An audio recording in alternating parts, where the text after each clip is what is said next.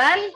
Bienvenidos a Tamaño Oficio con Martín León, el doncel de la comedia en México. Hola, y también con Mónica Hane, la lesbiana más profesional que yo conozco.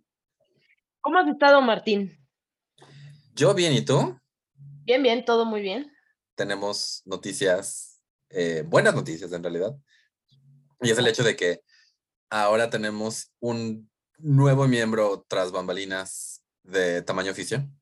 Una nueva, una nueva persona nos ayuda, que es nuestra ahora editora, Erandi. Erandi de la Cruz. Erandi de la Cruz, híjole, espero que, que no sea pariente de Jesucristo, no nos va a editar. nos va a crucificar así de. Exacto. Pues esto es de gran ayuda que, que Erandi se haya unido al equipo, ¿no? Exacto. Así que díganos, échenle flores al trabajo de Erandi o díganle si tiene que mejorar. En nuestras redes sociales estamos como tamaño, tamaño oficio en Facebook y en Twitter. Exacto. Cuéntame, Jane, qué dice la vida de Jane, además de que fuera del trabajo. Fuera del trabajo, no ha cambiado mucho, de verdad. Este, no he salido como mucho, sigo un poquito encerrada con, con, el tema este de la pandemia. Salgo un poco más, de pronto me puedo animar a ir a comer a algún restaurante que sea como terraza abierta con mucho aire pero eh, pues saldré como una vez al mes, ¿no? Pero ya me doy como ese permiso. O sea que me tocó tu salida de julio. Exactamente. Es correcto. y ayer, o sea, ya un poco tarde, eh, salí con mi mamá y mi hermana, pero era como la salida de agosto. Ay, no, yo sí admito que sí estoy saliendo un poquito más. Eh, además de que fui a Texas a ver a mi hermana y me vacuné como buen white sican en Estados Unidos. Soy de la pandilla Pfizer. Eh, yo también. Eh, high five. Pero fuera de eso, pues sí, he tenido algunos shows, he, he ido a algunos opens. Es raro, es raro, porque ya a nadie le importa el micrófono. O sea, el anterior lo babea y te lo pasa. Y tú así como de, ok. ya sé. Yo he pensado que si regreso eh, tal vez el próximo mes a los open mics, voy a llevar un cubrebocas para envolver el micrófono antes de usarlo. Te lo juro, o sea, sí ha habido un par de veces que veo al tipo así con el micrófono casi, casi, casi, o sea, he visto, he visto pornos donde el micrófono no llega tan profundo, te lo juro, o sea. ya sé. Sí, yo pienso poner cubrebocas en mis micrófonos. Sí, yo, voy a, yo, yo tengo ahí, eh, en Estados Unidos te dan un kit con tu vacuna y te dan como unas toallitas desinfectantes. Entonces, como que no sabían qué usarlas porque, pues aquí en la casa tengo gel y antibacterial en spray y todo. Entonces, mira, pues ya tengo para voy a, ir, voy a ir limpiando ahí. Exacto. Me voy, a, voy, a, limpiar la boca de cada comediante conforme vaya subiendo lo que más. Esperemos que esto en algún momento ya mejore. Sé que ahorita la ola de contagios está muy alta, porque estamos como sobre 20 mil diarios y este, los chavitos regresaron a la escuela, entonces, vaya, puede que se incrementen los contagios. Entonces, vamos a ver qué pasa, pero tengo fe, tengo fe en que como todas las olas pues baje ya, o sea, alcancemos ya el pico más alto y empiece a bajar. Sí, también lo de la vacuna pues debe ayudar. Eh, ya pronto eh, deben estar poniendo la segunda dosis a todo el mundo, entonces, y en general veo que la gente bien que mal, pues sí, la gente va con cubreboca, la gente se sigue como que limpiando, limpiando las manos y así, entonces, pues no hay que bajar la guardia, gente. Especialmente porque sí hubo un comediante, eh, Jafid, que falleció por COVID. Entonces, la verdad es que, digo, es horrible que mucha gente no lo no, hace caso hasta que lo siente cerca, pero, sí. pero pues antes de que lo sientan cerca, por favor, hay que cuidarlos. Sí, hay que cuidarnos mucho y no bajar la guardia, no confiarnos. Incluso teniendo la vacuna, corremos el riesgo de contagiarnos. Claro, no te va a ir tal vez tan mal sin, eh, que como si no tuvieras la vacuna, pero ¿para qué andamos averiguando cómo nos vamos a sentir? Exacto. Mejor nos cuidamos. Exacto. totalmente de acuerdo. Muy bien, Martín. Cuéntanos, o cuéntales más bien a nuestros escuchas. ¿Las pecas de la espalda? Mm, no, va a estar complicado. Creo que tenemos gente en Uruguay para irles a mira, si me invitan, yo voy, ¿eh? Creo que tenemos uno hasta en Inglaterra o no sé dónde, ¿no? Te puedo, si, si, quieren, si quieres hacer un, un, paseo rápido por quien nos escucha, aquí tengo, justo aquí tengo los datos en el... Tenemos, eh, obviamente, a México, Estados Unidos, Argentina, España, Alemania, Irlanda, Uruguay, Brasil, el Reino Unido, Suecia, Portugal, Perú y Australia. Wow, wow, qué bonito. Saludos a todos ellos. Exacto. Qué bonito que nos escuchen, oigan. Sí, muchas, muchas gracias. Prepárense, cualquier día llega Martín a sus casas. Vengo a contarte las pecatas. Me haces ver como, como monstruo de película de terror, así. así están escuchando el podcast. y nada más le sienten algo en la espalda. así de, con Martín León, el doncel de la comedia en México, y les aparece así enfrente. Vengo a de la espalda. Pero me imagino así como traer de película de terror, así de él, así que sale alguien corriendo, no, por favor, y así, él es el contador. Entonces nada más hay una versión toda creepy de la canción, cuéntame las pecas de la espalda, no, ya. El contador. Y la gente se confunde porque cree que va a ser una, un documental de, economía y no, es una película de terror súper rara. Algo yo y nada más, o sea. Contando picas en la espalda de gente. y luego también hay, hay, contadores que te dicen que es como a la iguala, ¿no? O sea, como por porcentaje de. Entonces, imagínate uno bien pecosito, no. Bancarrota. Muy bien, les cuento. Eh, hoy nos acompaña Joan Frías, que es director de planeación estratégica de Macan. Eh, es licenciado en Administración de Empresas con especialidad en Mercadotecnia de la UNAM. Se tituló en el 2005 y pues desde, desde entonces salió así como cohete a, a hacer la mejor versión de sí mismo. Fue una plática muy, muy divertida, creo que muy bonita, por favor. Y pues los dejamos con Joan Frías. Vamos con él.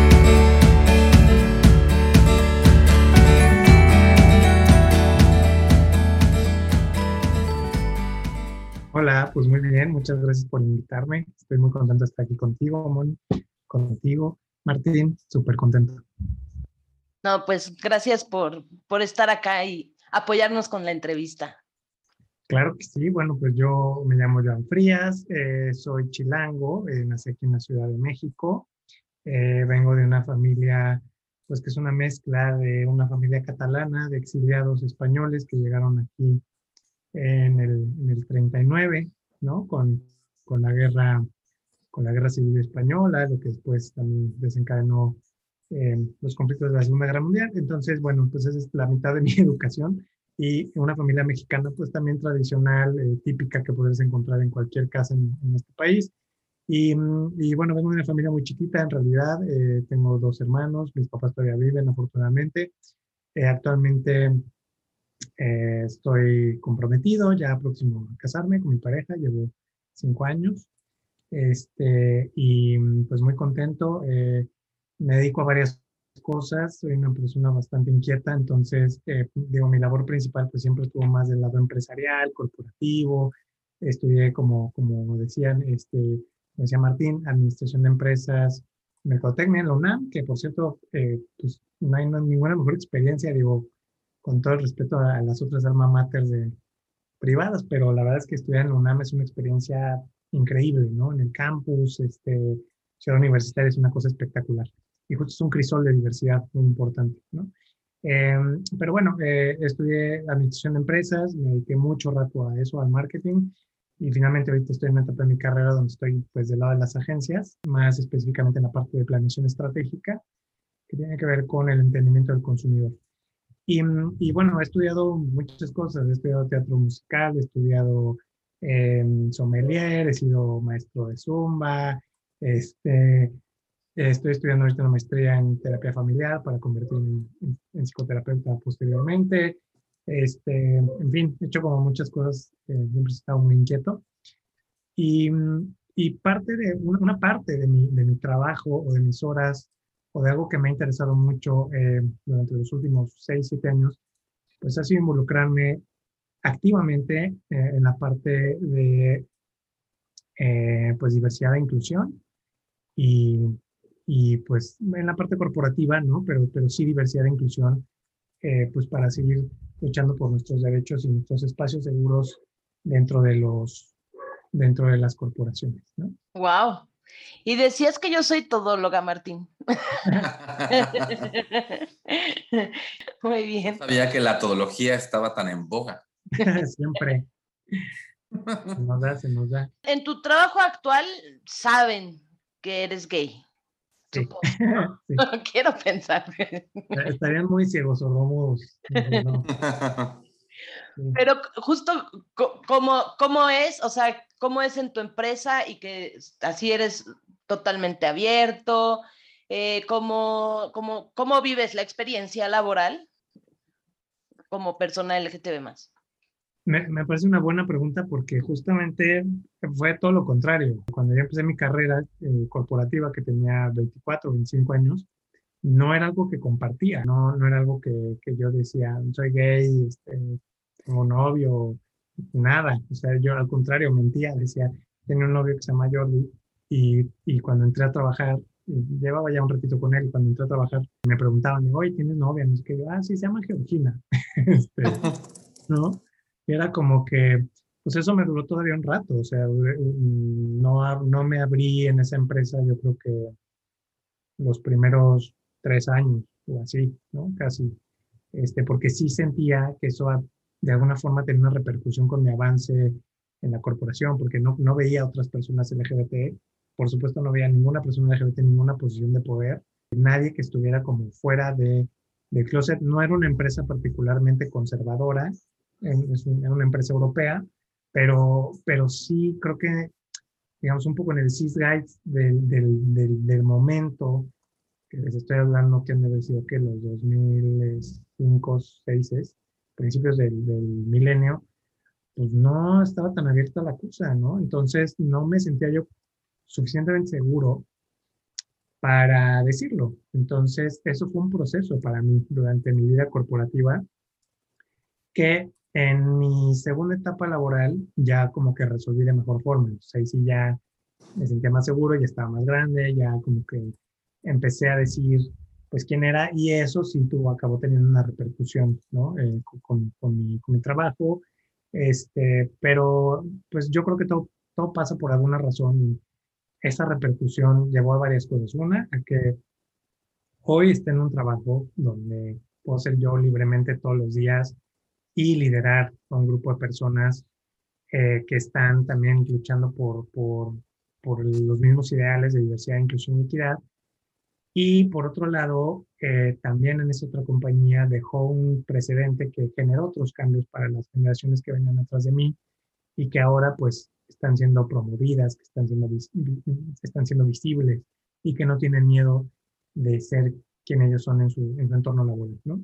Entonces yo te diría, hoy sí, ya vivo mi verdad, ¿no? Dijera Niurka, pero al principio no, o sea, al principio sí me costó mucho trabajo y yo me considero una persona bastante aceptada en mi homosexualidad de siempre, o sea, no tengo problemas con mis papás, ni con mi familia, ni con mis amigos, ni con mi entorno, pero laboralmente sí fue un challenge, sí, sí fue un reto, la verdad. Claro, qué interesante. Martín. O sea, a mí lo que me interesó mucho ahorita que mencionas es este rollo de, de cómo de cómo uno le va midiendo, por usar una frase popular, cómo uno le va, le va midiendo uno el agua a los camotes, ¿no? O sea, porque eh, luego está como lo que, te, que la gente pregunta, ay, pero ¿para qué estás en el closet si nadie tenía un problema? Pero tristemente no podemos nada más asumir que no va a haber un problema, ¿no? Eh, entonces, eh, es, es justamente este camino el que hace que que ven, como dices, de estar en una empresa un tanto conservadora, termines en un lugar donde, donde lo que estás intentando es justamente que podamos asumir que no va a haber un problema. Justamente por, por, esa, por esa, línea, eh, ¿tú cómo ves que ha cambiado eh, justamente la discriminación en el espacio laboral cuando empezaste, ahora, o si crees que desde el tiempo que tú has estado trabajando se ha quedado igual, ¿cómo lo ves? No, para nada. Creo que, creo que ha habido un cambio fuerte. Em, eh, un cambio fuerte, un cambio eh, secuenciado, pues, o sea, sí, yo he visto ese progreso como de, menos a más cada vez, y bueno, ahorita lo estoy viendo cada vez más, más, no solo en el ámbito laboral em, de, corporativo general, ¿no? No importando el giro de de la industria, y también un cambio en la sociedad, ¿no? Lo estamos viendo con el avance, pues como que ese es el mejor termómetro, ¿no? El avance de los derechos civiles del grupo de la diversidad, lo estamos viendo también, ¿no? Respecto a hace 10, 15 años, ¿no? 20 años. Es que luego yo siento que el 2000 fue ayer, muchachos, este, pero no, ya pasaron 20 años, ¿no? Entonces, en los últimos 20 años sí he visto un cambio significativo y hay datos súper interesantes. Eh, nosotros trabajamos con una asociación que se llama HRC, eh, que es Human Rights Campaign, y Human Rights Campaign en Estados Unidos es una, es una ONG em, de Estados Unidos y lo que se dedican es justamente a, a, certificar a las compañías como espacios seguros de trabajo para la comunidad LGBT. La sede de esta ONG está en Washington y, y, hay un capítulo en México que se abrió ya hace unos cuatro años, cinco, con Fernando Velázquez y Paco Robledo. Y eh, pues poco a poco yo te podría decir los indicadores más importantes es el número de empresas que se han ido certificando año con año. Me parece que el año pasado, tengo aquí el reporte, ahorita les pero creo que el año pasado fueron alrededor de 100, 235 empresas participaron este, este año y 202 están certificadas. Y ha sido, la verdad, eh, pues un incremento bastante considerable porque eh, fueron de, 100, de 126 a 235 y bueno, empezaron creo que con, con 30 o 20 o 20 más, ¿no? Y hay empresas de todos los giros, financieras, de ingeniería, de producción, de lo que quieras, ¿no? Eh, entonces creo que estos indicadores sí te muestran los cambios y el interés que le están poniendo las compañías a entender el llamado eh, de la diversidad y la inclusión por dos, por dos cosas importantes. Porque eso es relevante para los negocios hoy en día. Una compañía que no se está subiendo al tren de la diversidad y inclusión es una compañía que se va a quedar atrás y que los consumidores van a optar no por, no por utilizar productos o servicios de esa compañía. Y por el otro lado, el talento. Eh, el talento va a preferir compañías que eh, tengan bien arraigados temas de diversidad e inclusión. Y no necesariamente porque seas una persona de la diversidad. Puede ser una mujer, puede ser un aliado, puede ser una persona con discapacidad, puede ser una persona de una generación mayor. Eh, es decir, las compañías que, que ponen esto adelante son las que van a tener una mejor atracción de talento. Y por un tercer término, eh, casi casi les podría decir, pues por lógica, las compañías que son más diversas obtienen una variedad de resultados eh, más creativos, es decir, hay un aporte creativo distinto porque pues hay diferentes miradas de diferentes ángulos, de diferentes perspectivas, de diferentes backgrounds, antecedentes, entonces eso también aporta soluciones que son un poco más complejas a las que hubiéramos hecho con un grupo similar, ¿no? Entonces, yo sí te podría decir, respondiendo a la pregunta, Martín, que sí veo un avance importante. Eh, obviamente hay de industrias a industrias, ¿no? Eh, por ejemplo, en el tema de tecnología, creo que pues hay pocas mujeres que programan, ¿no? Hay, pues hay ingenieras, pero hay pocas ingenieras. Eh, entonces, todavía en ciertos campos, pues todavía no vemos tantas mujeres, no vemos tantas personas de la diversidad, que también está vinculado con qué se está haciendo a nivel educativo superior para que las personas, eh, para que haya un mejor balance entre mujeres y hombres en cada una de las carreras, ¿no? Y que tiene que ver con temas más arraigados de roles de género, de qué pueden estudiar los niños, qué pueden estudiar los niños, etcétera, etcétera, ¿no? Pero, ah, pues sí hay un cambio que, que, lo está, que afortunadamente, los que estamos en este tema, pues lo estamos viendo, ¿no? Martín, otra pregunta. Justo ahora o sea, esto que mencionas justo de, de que una empresa más diversa tiene pues más creatividad, si no más creatividad, tiene más personas con puntos de vista distintos, ¿no? O sea, que, que justamente de ahí viene el poder de la diversidad, que no todo el mundo está viendo el programa como del mismo ángulo. Entonces, como que tú, habiendo trabajado, hacia tu experiencia personal, habiendo trabajado más en el closet, ahora que estás trabajando ya eh, totalmente abierto, ¿cómo es para ti personalmente como la, la diferencia entre estas dos experiencias? Ah, muy buena pregunta. Creo que lo que nos pasa a las personas de la diversidad es que cuando no estás fuera, hay como una parte de ti que está guardada, ¿no? Hay una parte de ti que no deja que todo tu potencial creativo se exprese de, una forma integral, entera, ¿no? Hay una parte de ti que no está con toda tu inteligencia, hay una parte de ti que no está con toda tu personalidad, hay una parte de ti que está como relegada.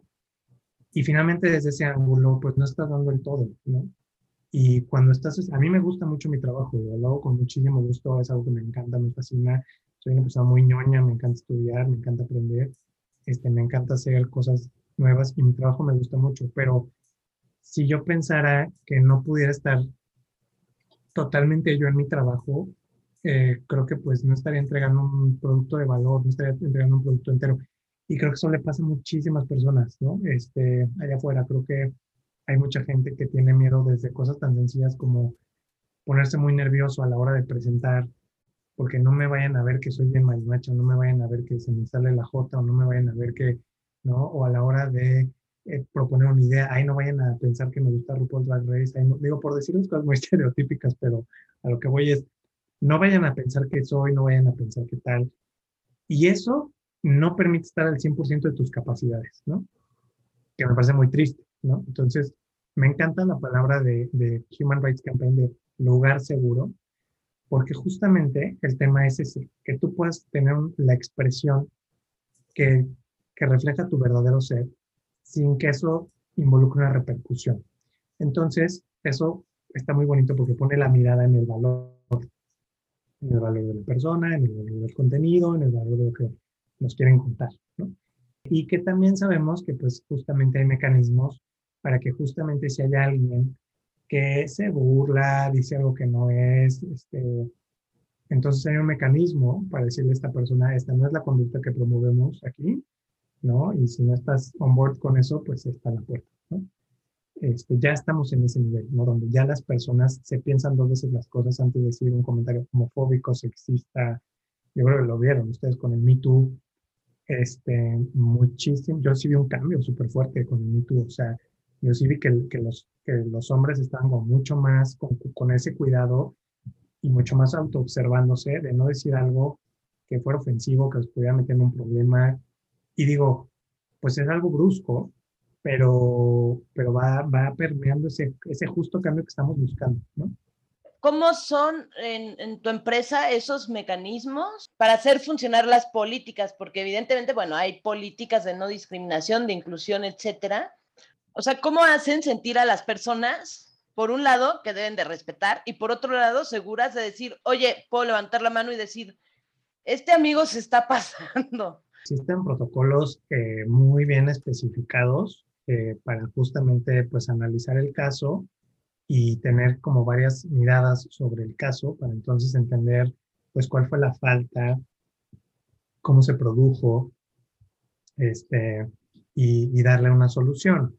Eh, muchas veces, a veces llega, dependiendo qué fue, eh, puede llegar a ser como eh, pues una llamada de atención, este, puede derivar en un curso de sensibilización o inclusive llevar al despido, ¿no? o sea, ahí estamos hablando de diferentes tipos de consecuencias, ¿no?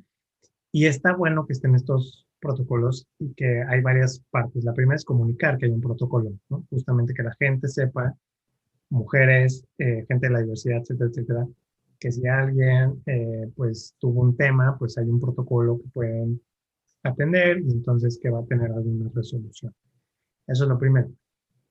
Pero también creo que hay que estar como muy bien sensibilizados este, y poner mucho el ojo en dónde sí y dónde no, porque creo que de repente mucha gente, y hemos visto casos lamentables en, en gente de la diversidad que que están a lo mejor ellos mismos perpetrando un, abuso y no son en realidad la víctima y, y, entonces, ay, es que me gritó porque soy homosexual, cuando en realidad ellos fueron los que primero fueron los que agredieron, ¿no?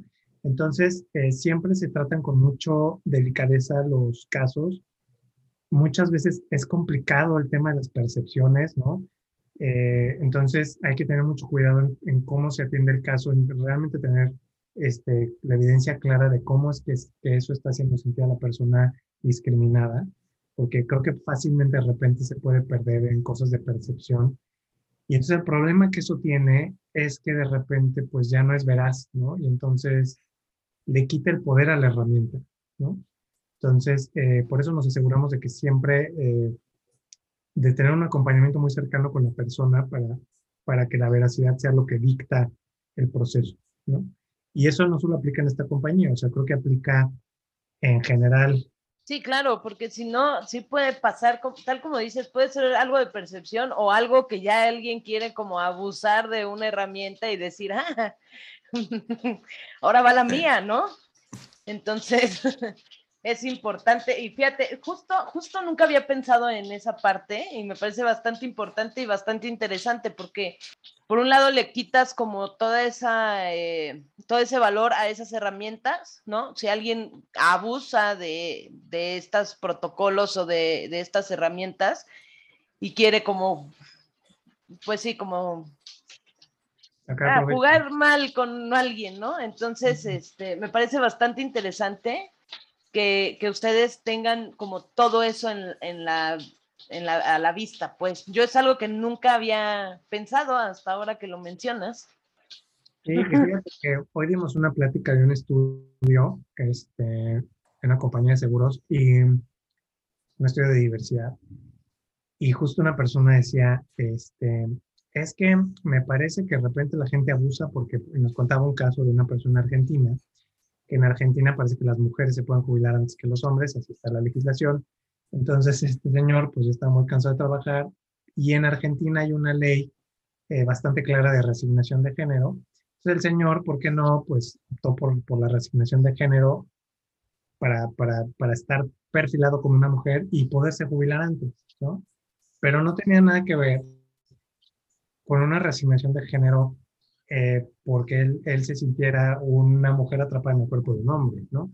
Entonces, esos son los casos que dices, pues eso ya está cometiendo un abuso que contraindica avances importantes en la legislación de derechos civiles para nuestra comunidad, ¿no? Claro. Entonces, pues ese es el tipo de casos que te digo como que, híjole, es donde hay que tener cuidado porque, porque lo que también la gente no entiende es que estos avances que parecen chiquitos son luchas históricas de nuestro, de nuestro colectivo que vienen de años y generaciones atrás, pues le estás dando la torre a un movimiento y a, y a, una, y a la seriedad que tiene eh, la lucha que vienen haciendo todas estas personas, ¿no? Y a todos los que vienen, ¿no? Porque también si tú empiezas a, si tú agarras esto y empiezas a hacer denuncias falsas o, o sea, si la herramienta, como dices, deja de ser útil, entonces las personas que la necesitan ya no la van a tener. Correcto, ¿no? Y entonces entras en un, tema como de Juanito y el lobo. sí, pues exacto. ¿no? O sea, la meta al final de cuentas es que no sean necesarias estas herramientas, ¿no? O sea, es que la homofobia, o sea, que igual que piensas, no voy a darle un puñetazo a alguien en la oficina nada más porque eh, me cae mal, no voy a llegar a la oficina a discriminar a personas por su eh, orientación sexual o identidad de género. Lo que queremos al final es no tener que depender de estas herramientas, sino que la misma sociedad avance al punto donde ya no existe ese tipo de discriminación. Sí, y me parece que un tema importante tiene que ver con la, con la conciencia. Em, justamente no, la gente, lo que es más difícil lograr es este cambio de conciencia que hace que la gente se auto ah, observe y que diga y que se cuestione realmente estas creencias, estos prejuicios que tengo en la cabeza, eh, qué tan válidos son respecto a lo que realmente estoy viendo en el mundo afuera, ¿no? Y, y eso es súper importante y es un poco el, el, tema con el que estamos trabajando ahora y, en general la gran tendencia que es el cambio de conciencia en términos de diversidad e inclusión, porque si no, entonces, eh, digamos como que en el trabajo anterior que se venía haciendo corporativamente en temas de diversidad e inclusión, era un tema más formativo, pero entonces lo que sucedía es que la gente era como de, bueno, pues yo voy a ser bien diverso y inclusive de 9 a 6, pero cruzo la puerta y puto, y uy, no sé qué, las mujeres. Y eso es lo que justamente pues no está ayudando al avance, lo que está ayudando es que entiendas desde tu mismo conciencia de valor, de tu privilegio, eh, dónde es donde necesitas hacer ajustes y dónde la otra persona está siendo perjudicada, ¿no? Por tus comportamientos. Entonces, eso tiene mucho más gasolina, eso tiene mucho más eh, largo plazo, porque entonces, ahí sí, como bien dices, ya, ya entonces la misma gente es la que empieza a hacer un cambio de comportamiento genuino, este, y donde entonces ya no es necesario estar como eh, haciendo esta, esta lucha continua del respeto de, las, de los derechos básicos, ¿no? Que es lo que nos sucede hoy. Exacto.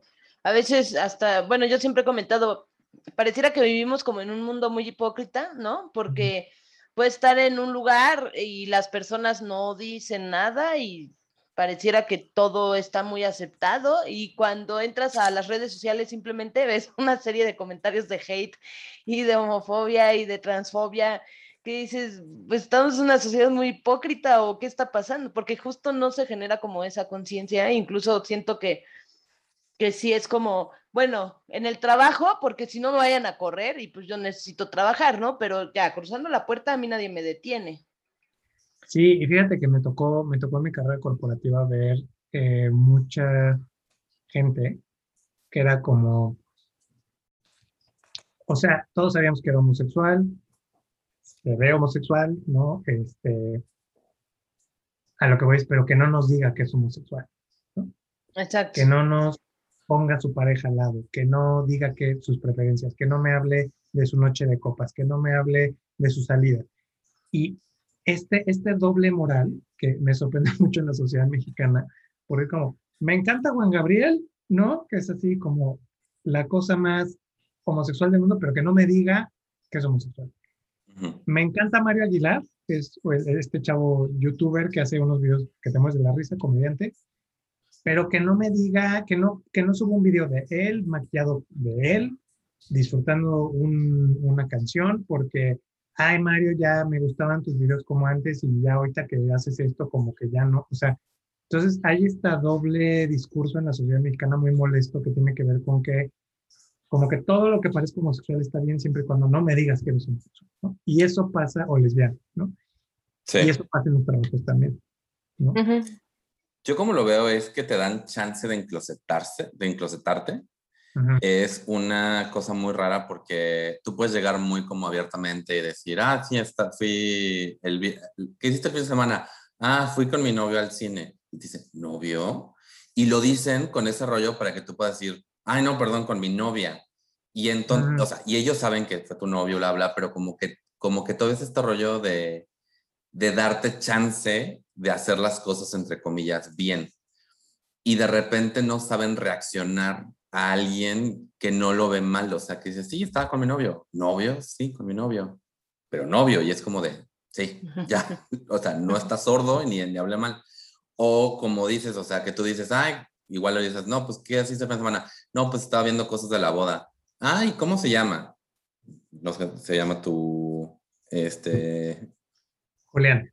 Julián, y es como de, ¿cómo? Y, y de nuevo, o sea, es como darte esta chance, y me pasa con mi familia puntualmente, que, que cuando yo digo, eh, con mi familia más, más como eh, lejana, eh, en un momento me acuerdo que una, una, tía me dijo así como de, ay, me encanta tu comedia, me encanta tu personaje. No, no es un personaje, tía, de verdad.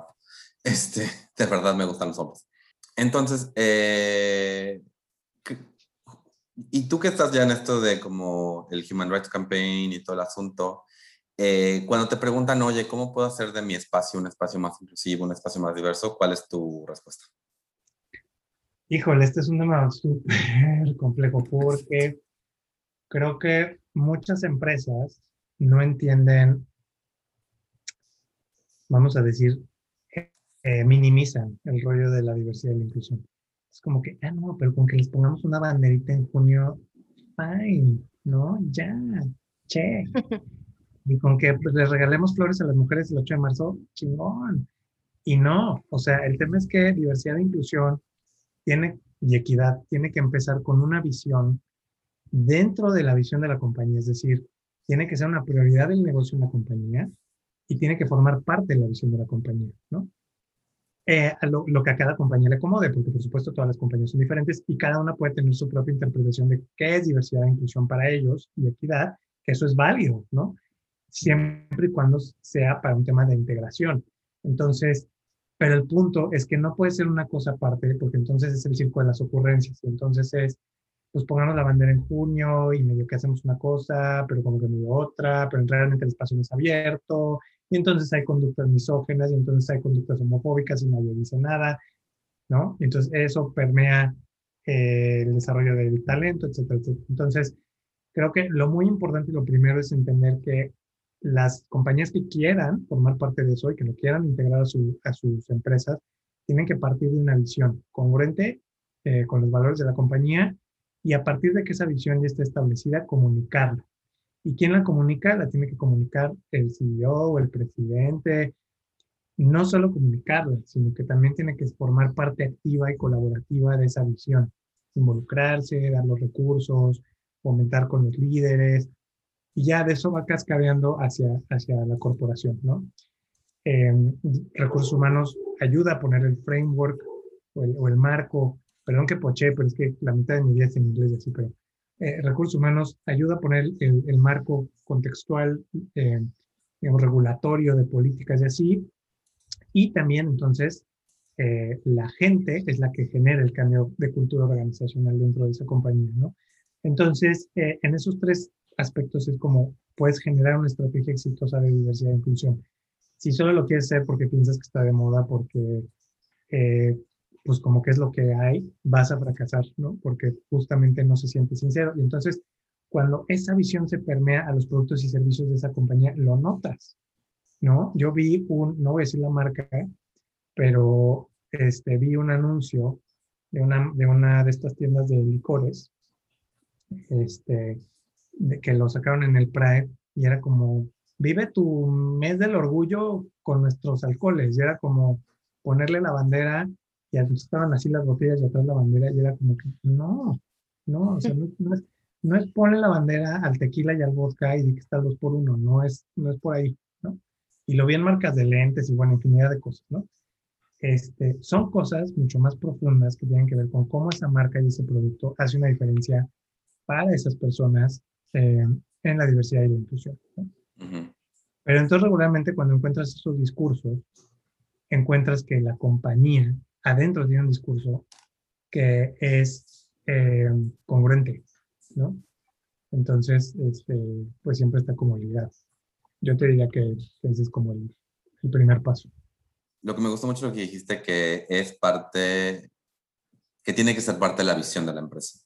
Así cuando está, como dices, cuando está en la base, todo lo que construyas encima de eso, pues va a tener, va a incluirlo. Y sí, pero si no, como dices, si no, si, nada más es como de, pues pusimos su banderito en junio, pero en julio les pedimos que la quiten, pues ya no.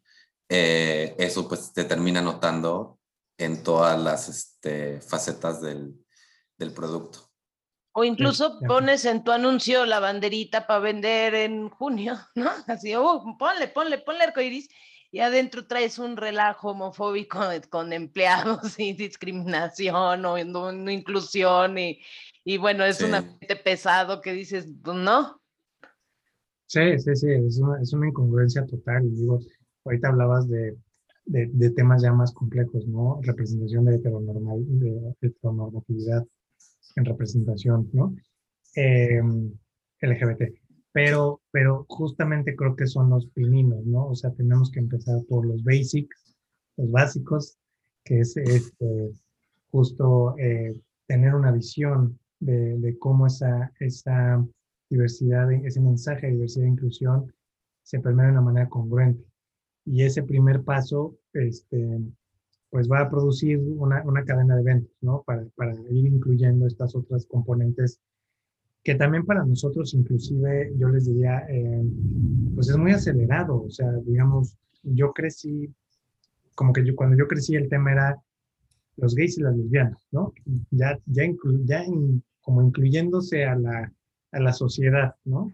Que, que venía como esta segunda, tercera ola, ola de, de la lucha, ¿no? Donde ya entonces había más visibilidad, ya no, eh, ya había programas de tele con algunos personajes, ya como que, ¿no? Y ahora me parece que los cambios que están viviendo los jóvenes por el tipo de generación que son, y cuando digo jóvenes me refiero a gente de 18 a 23 años, este, la generación Z, es tan acelerado el cambio y vertiginoso que de repente a mí mismo me saca de onda, ¿no? La fluidez que tienen con los géneros, la normalidad en la que ya habitan el tema de diversidad, este, sobre todo el tema del género. Creo que para mí este, todavía me cuesta, y no porque, no porque, no por otra cosa, como está constituido mi cerebro, ¿no? Este, la fluidez que tienen con ese tema. Tú ves las series de, de Euforia, por ejemplo, es un excelente ejemplo, este, cómo ya la expresión de los jóvenes, pues ya es una cosa totalmente distinta, ¿no? Ya, ya el tema no es gay, LGBT, ya es como bisexualidad, intersexualidad, asexualidad, este, y, y, eso me da mucho gusto porque está generando, la generación que viene atrás de nosotros, pues es la que va ahora a aportar esta quinta ola que tiene que ver con este, una, nueva, una nueva representación de la sexualidad, este, que es mucho más compleja de lo que, con la que nosotros crecimos y que para que las empresas lleguen a esto que están haciendo los chavos, pues le van a tener que meter el acelerador, ¿no? Porque ahorita nosotros, los millennials, los eh, geriatric millennials o los geriatric millennials, que somos como los, la parte alta de, de, los millennials en cuanto a la edad, somos los que estamos hoy en las posiciones eh, de liderazgo, en, en, lo que sea, ¿no? Gobierno, sociedad, etcétera, etcétera. Y tenemos que pavimentar el campo para estos chicos que vienen atrás, que viven mucho más revolucionados que nosotros, ¿no? Entonces, este, mi marido me hace mucha burla cuando vemos estas series porque me dice, es que tú eres gay viejo, no entiendo. ya estamos llegando al final de la entrevista, esta plática se me fue como agua, así, buenísima, súper interesante. Y entonces, Joan, yo siempre tengo una pregunta, que es la siguiente. Si existiera un genio de la lámpara maravillosa LGTB ¿qué le pedirías? Híjole, este, no pueden ser seis. seis deseos. Mis deseos son más deseos, no. Híjole, no, qué buena pregunta, ¿eh? Pues creo que una que le pediría sería eh, que, que, estos, como que de una forma mágica de que nos viéramos todos sin prejuicios, ¿no? que a lo mejor nos quitáramos el prejuicio, sería como quitarle el prejuicio a la gente, sería como uno de mis deseos, porque creo que el prejuicio es la base de todos estos problemas. El prejuicio que tiene que ver con creencias, que tiene que ver con moralidades, que tiene que ver con ideologías, eh, puede ser de Estado, ideologías religiosas. Eh, pues creo que el prejuicio sería como lo primero que yo pediría quitar. Porque creo que eso sería, eso, con eso daríamos un brinco así, ¿no? Eh, impresionante. Y no solo hablo de LGBT, o sea, porque dentro del LGBT también, justamente por lo mismo del prejuicio, tenemos discriminación dentro de nuestra misma comunidad, ¿no? Por raza, por, en fin, muchas cosas. Entonces, eh, el segundo creo que sería, eh, pues, una equidad de derechos, que ya mañana todos todos mis hermanos, mis hermanas tuviéramos los mismos derechos que todos los demás, en todos los países, en todos los rincones del mundo, que, no, que nadie tuviera que morir, siempre me pongo muy sensible con este tema, pero que nadie tuviera que morir por ser quien es, que me parecía una cosa muy triste, que gente que se suicida porque no puede enfrentar el hecho de quién es y la mejor salud es no estar, ¿no? Entonces ese sería mi segundo deseo. Y el tercero creo que sería World Peace. O sea, yo sé que suena como muy de mis universo, pero creo que la, la, paz lleva consigo otras cosas. Tiene que ver con la cordialidad, tiene que ver con la compasión, tiene que ver con el entendimiento del otro, tiene que ver con valores que, que nos hacen mejor, un mejor relacionamiento entre nosotros y un mejor entendimiento, ¿no? Pero creo que solucionando prejuicios y derechos universales, estaríamos un poco del otro lado. Totalmente de acuerdo. Muy de acuerdo también. Me encantó. Ojalá se conceda ese deseo. Por favor. Yo lo único que quiero es un mundo donde no haya guerra, pero donde sí haya uniformes sexys de soldado, básicamente. Donde no haya guerra, mucho amor. Exacto. Que hagamos el amor y no la guerra. Que, hagas, que, haya soldados del amor. Pues muchas, muchas, muchas gracias, Joan, por tu tiempo, por todo, todo lo que compartiste. La verdad, eh, es muy, muy inspirador hablar con gente que está en el día a día de crear eh, espacios seguros, espacios diversos, espacios este, sin discriminación que se dice mucho más fácil de lo que se hace. La gente cree que con poner una plaquita al frente de tu razón de aquí no se discrimina, ya se hizo. Y, y, no, y, no, y no, no, no, es nada más eso. Entonces, pues de verdad, muchas gracias y este, pues estamos, estamos hablando. Sí, muchas gracias, Joan. Un, mucho gusto además. No, muchas gracias, este, Moni Martín. Eh, me encanta lo que hacen, creo que se me, hizo, se me hizo una idea muy genial hablar desde esta perspectiva de los oficios y las profesiones, porque justo creo que el tema de la representatividad es lo que, lo que también hace el cambio, ¿no? Em, yo este, este, tuve el, en junio, tuve el, el, placer de que salí en la lista de 41 ejecutivos LGBT más uno de expansión. Y yo lo que decía es que mi mayor premio es que cuando yo era un chavito, estudiante de administración de empresas, queriendo ser una ejecutiva exitosa, le compraba esta revista y decía como que, ay, qué, o sea, qué padre, y esas listas de, ay, este, los tantos líderes poderosos y no es que, y nada me puede dar más orgullo ver que otro chavo, otra chava ve esas listas y diga, puedo ser una gran persona en mi ámbito sin importar quién soy.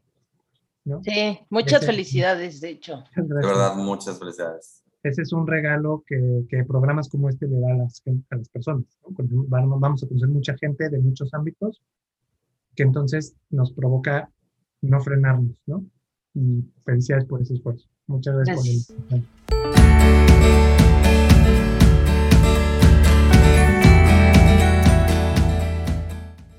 ¿Qué tal, Martín? ¿Qué te llevas de esta entrevista? Creo que retomando el tema de de sentirte cómodo. Creo que cuando hablamos, cuando hablamos de salir del closet, siempre, como que me ha pasado que una pregunta que me hacen mucho eh, es, ¿cuándo es el momento correcto de salir del closet? O como, ¿cuál es el plan para salir del closet? ¿no? Y, y creo que detrás de esa pregunta hay un miedo de que o lo vas a hacer muy tarde y no vas a tener acceso a las oportunidades que tendrías si lo hubieras hecho antes o lo vas a hacer antes de tiempo y eso va a afectar tus oportunidades después. Y creo que con Joan vimos que pues tu camino es tu camino y que no tienes por qué tener miedo a, a ese camino, ¿no? O sea, cuando te sientas cómodo, cuando te sientas seguro, cuando te sientas en el lugar correcto, la verdad es el momento.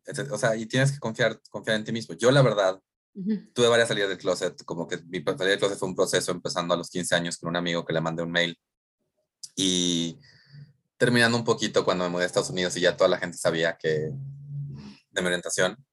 Eh, y, y pues eso, o sea, ese fue mi camino y estoy muy agradecido de toda la gente que me aceptó, que me abrazó y hasta eso también un poquito como que, o sea, no agradecido, pero sí veo que la gente que en su momento mi salida del closet hizo que se alejara de mí, eh, pues sí me ayudó a darme, a, darme cuenta que el mundo no se acaba y que pues esa gente no deja de ser gente que, o sea, que le tienes un cariño, pero si no van a estar impulsándote, pues mejor que no estorben, ¿verdad?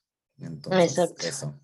¿Y a ti qué te deja tu entrevista? Sí, justamente es lo que hemos visto incluso en, otros, que es, siempre es como liberador que sepan en tu trabajo, ¿no? Sobre tu, tu identidad, tu orientación, etcétera. Pero, pero que, o sea, eh, lo hagas cuando ya estás como preparado para lo que venga, vaya. ¿no? Y que entonces esa, porque siempre te va a dar como esa seguridad de poderte plantar y decir, bueno, si aquí no se pudo, bueno, no me importa, adiós, hay otros lugares donde se puede. Entonces, siempre es liberador y trabajas como mucho mejor, pero no por, por decir, ay, mira, pues yo he escuchado ahí en tamaño oficio que a todos les va mejor y entonces me voy a, salir, pero todavía no me siento tan seguro, no. O en, la, empresa donde estoy hay, hay, una cultura obviamente homofóbica. Exactamente, entonces, este, y me parece que sí es mucho también seguir como tu instinto, ¿no? Como, como que siempre hay algo, de cuándo es el momento, no lo puedes ni siquiera preparar. Por, por, lo menos yo nunca he podido preparar así como eh, en este momento, cuando lleve tres meses y me hayan dado la planta, voy a hablar. Pues no. siempre ha sido como muy diferente en las empresas donde he trabajado, pero este, pero sí como que seguir al instinto y sentirte siempre como muy, muy seguro, ¿no? De... Exacto. Y de nuevo, hay gente que puede estar en un ambiente igual un poquito más agresivo, pero tiene la facilidad de plantarse decir, me vale madres, voy a, voy a, voy a ser el que le quite lo homofóbico a esta empresa. Hay gente que no. No es más valioso una que la otra. No tienes por qué sentir que, o sea, y luego hay gente que dice, ay, es que debería yo ser como el que trae, casi casi como Prometeo, el que trae el fuego arcoíris esta empresa. Lo importante es que te cuides. Igual, o sea, hay gente que tiene el temple, hay gente que no. Eh, y la verdad es que con que encuentres un lugar donde vivir auténticamente. Es algo que también hemos visto en, tamaño oficio. Hay gente que no le importa que su empresa lo sepa o no. Es, y creo, y eso también es súper válido, a final de cuentas. O sea, y yo creo que, o sea, al final de cuentas estamos trabajando para que no sea, que, que no sea un punto de tensión. Que esa decisión que tú tomes no tenga que ver con que eh, si me van a o no discriminar en la empresa, en base, con base a mi a mi identidad de género o orientación sexual, sino que sea completamente tu decisión, ya sea que estés, que tapices tu oficina con fotos de tu, de tu pareja, que es, es del mismo sexo, o que nadie se entere que estás casado porque no quieres que se entere, pero que no sea, que no nazca de un miedo esa, esa dicotomía, sino que nazca de tu personalidad, porque es algo que pasa también entre gente heterosexual. Hay unos que tienen fotos de sus hijos y así, de nuevo, tapizado, y a otros que, que un día te enteras que tienen tres hijos y tú así como de... Ah, exactamente. Entonces es eso. Es, y otra cosa que también me gustó mucho, bueno, que es como que lo mencioné y dije, qué padre, cuando mencionó que este, cuando estaba más chavo, creo que estudiante, que quería como salir en las revistas o así como hacer, ¿no? Y que ahora esté ahí en expansión. Sí, gente, lo vamos a poner en nuestras redes. Creo que podemos. 41 más 1 ejecutivos LGTB en expansión está en esa lista y ahí pueden, vamos a ponerlos, este, el link para que lo puedan revisar y leer, etcétera. Pero se me hizo padrísimo que dijo, cuando yo era estudiante soñé con esto y ahora aquí estoy, ¿no? Entonces es como de, wow, felicidades y aparte que padre ese, esa oportunidad. Sí. Sueño, ¿no? Sí, además, o sea, muestra de alguien que dice, yo voy a poner una luz, ¿no? Hay una historia que me contaba una vez de, un que, de, que están en una clase y como que al final de la clase siempre de broma alguien preguntaba, ¿cuál es el significado de la vida? ¿no? Y, y, y, una vez preguntó eso a un maestro y el maestro en vez de reírse dijo, a ver, siéntense y sacó un espejo y dice, cuando yo era chiquito tenía este espejo y lo que yo hacía era, encontraba como un lugar oscuro y encontraba la manera de que la luz de ese espejo llegara a ese lugar oscuro. Y él como maestro era eso, yo quiero llevar como eh, la luz de las... Exacto. Y de cierta manera es algo que, que todos eh, en la comunidad LGBT hacemos porque llevamos esa luz. Y está muy padre que Joan esté brillando tan fuerte por torturar esa metáfora un poquito. Muy bien, me encantó. Oye, Martín, y bueno, pasando a otros temas. Sí, ahora cambiamos las noticias LGBT, creo que ya lo hemos, ya lo hemos hecho. Traigo una nota de Milenio que me gustó mucho, que dice, tras observaciones del gobierno de la Ciudad de México, diputados aprueban dictamen de ley LGBT Dentro de las observaciones enviadas se propuso además la modificación del artículo 19 respecto a las obligaciones de la Secretaría de Trabajo y Fomento al Empleo de incluir a las personas de la diversidad sexual en la bolsa de trabajo. La Comisión de Derechos Humanos del Congreso Capitalino aprobó por unanimidad el dictamen respecto a las observaciones emitidas por la jefa de gobierno Claudia Sheinbaum Pardo al derecho por el que se expide la ley para reconocimiento y la atención de las personas LGBT de la Ciudad de México. Señalaron que dentro de las observaciones enviadas se consideró adecuado integrar la, denominación alcaldía al texto. Se actualiza el concepto de discriminación conforme lo establecido por la constitución local y se armoniza el nombre correcto de la ley de acceso de las mujeres y una vida libre de violencia en la Ciudad de México y se propuso además la modificación del artículo 19 respecto a la obligación de la Secretaría de Trabajo y Fomento al Empleo de incluir a las personas de la diversidad sexual en la bolsa de trabajo. Que eso es una manera como larga de decir, estamos trabajando para que la ley sea clara en que no se permite la discriminación.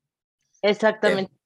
con base ah, en sexualidad e identidad de género. Que lo hemos hablado aquí, eh, no se discrimina, debería, es bastante claro, igual y, nos, igual y ponernos tan intensos de que existe esa palabra para alguna gente es como de es que ya está, bla, bla, pero pues, eh, cuántas claras amistades la relación por ahí, pero también es que al final de cuentas yo creo que, o sea, yo tenía un compañero, un amigo abogado que era, decía, que decía, qué ridículo que se altere la ley por eso, pero al final de cuentas es una herramienta y si la herramienta tiene que cambiarse ahorita para que quede 100% claro que está que no puedes discriminar a alguien por su orientación sexual o identidad de género, pues ahorita tiene que ser una herramienta un poquito más fina.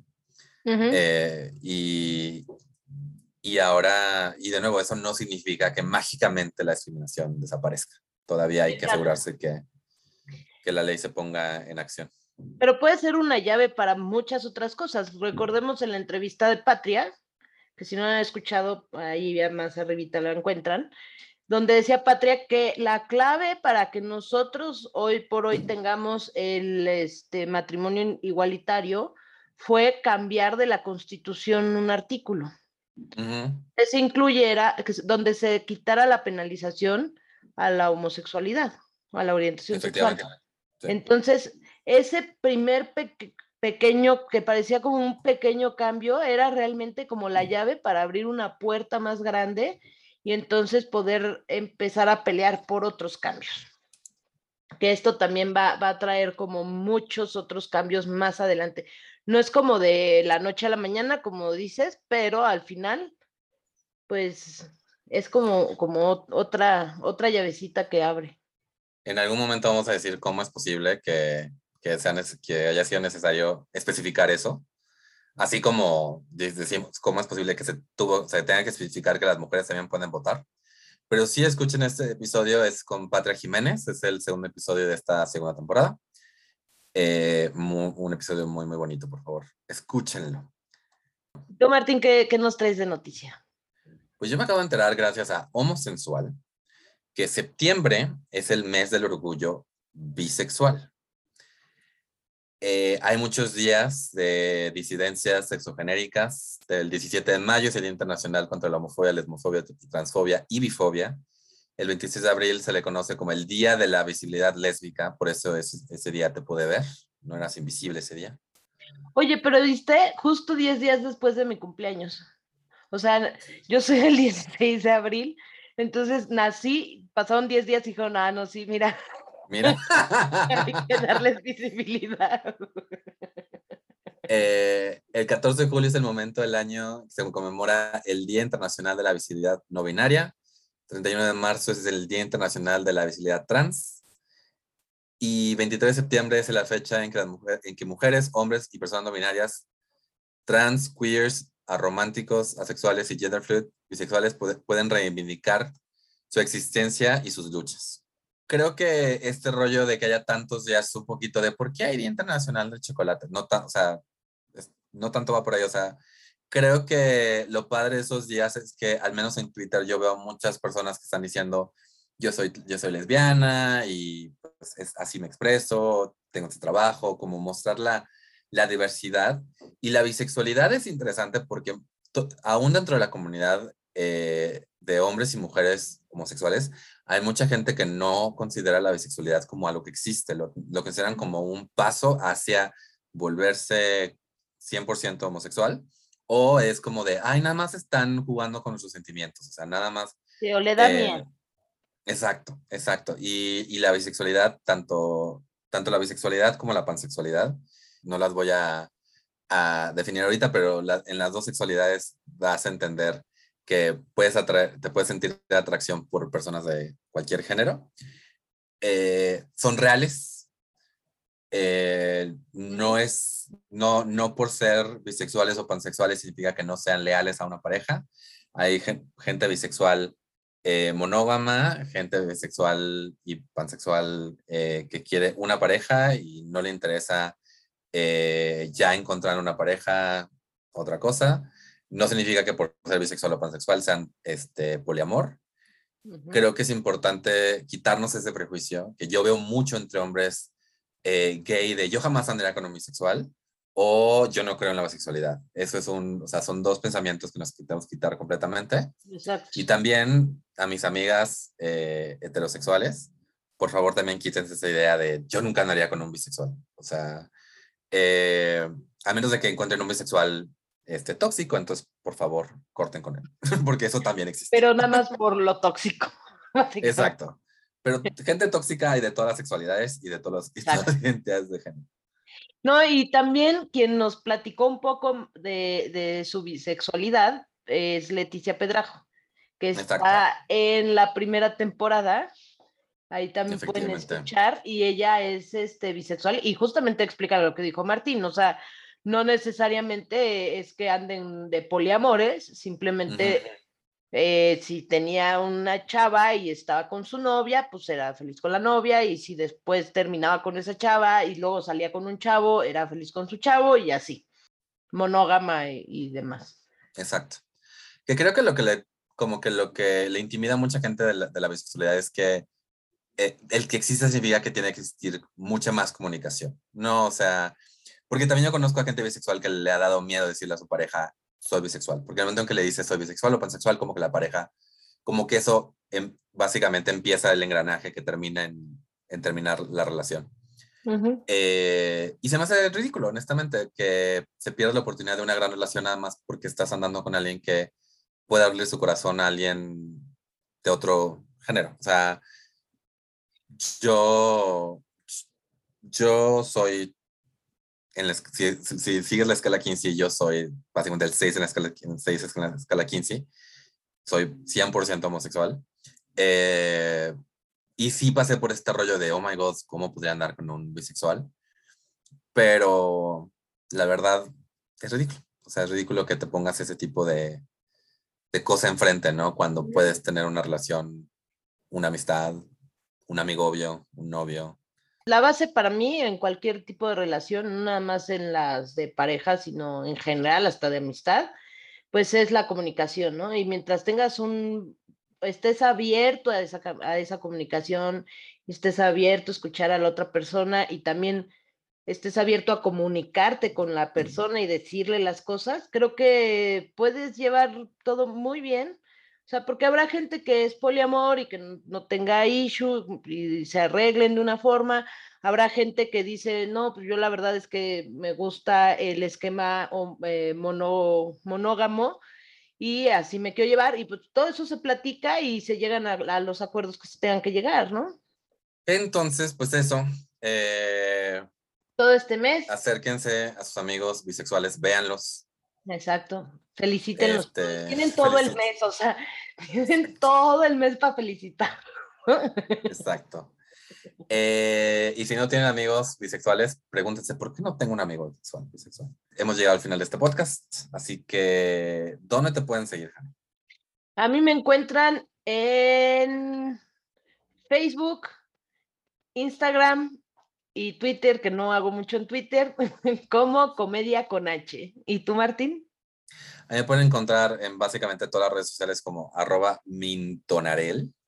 Aún en, aún en Snapchat, que no, hace tres años que no lo abro, entonces no me siguen en Snapchat. Eh, nos pueden seguir como Tamaño Oficio en Facebook y en Twitter. Por favor, si nos escuchan en Apple Podcast, déjenos un review. Ayuda muchísimo a que más gente nos encuentre. Y recomiéndanos con amigos, con enemigos, con novios, con exnovios, con gente que le cae bien, con gente que le cae mal, con papás, con mamás, con hermanos, con hermanas. Dar visibilidad a la comunidad LGTB más en, en cuestiones del ámbito laboral. Entonces, sí, compártanos mucho con todo el mundo. O sea, no nomás así de, ay, bueno, nada más con mis cuates, sino hay que dar con todos. Eh, y si ustedes conocen a alguien que les gustaría que entrevistáramos o quieren ser entrevistados aquí como profesionistas LGBTTIQ+, eh, nos pueden encontrar en nuestras redes sociales. Ya las mencioné, ya sean las de Hanel, las de tamaño oficio o las mías. Así que, eh, habiendo dicho eso, saludos cordiales. ¡Vámonos, que aquí espantan! ¡Ah!